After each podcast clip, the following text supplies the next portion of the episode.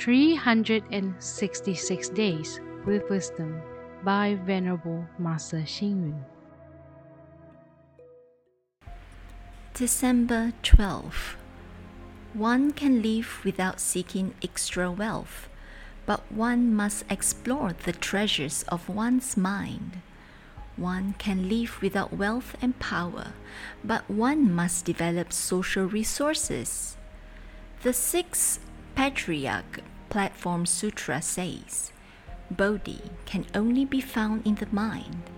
Is there a need to seek the profound outside? The wealth and treasures in our mind are endless. Is there a need for us to leave our inner mind and treasures behind and seek for worldly and temporary wealth? Even if we are wealthy, how can it help us with our problems of life and death? Master Da Zhu Huihai in the Tang Dynasty visited Master Ma Zhu Dao Yi.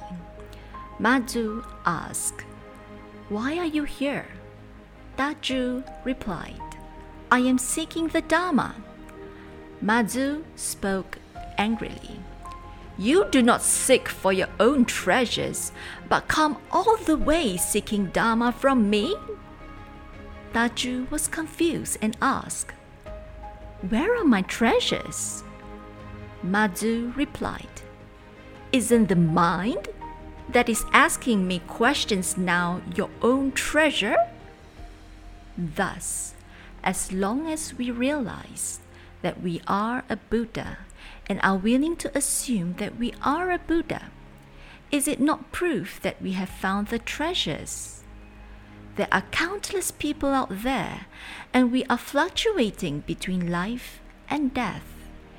If we do not explore the treasures of our own inner mind, it is just wasting money even if we are still traveling around in our old age. How will this benefit our realization of life and death?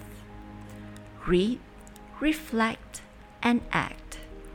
The wealth and treasures in our mind are endless. Is there a need for us to leave the treasure of our inner mind behind and seek for worldly and temporary wealth? Please tune in, same time tomorrow as we meet on air.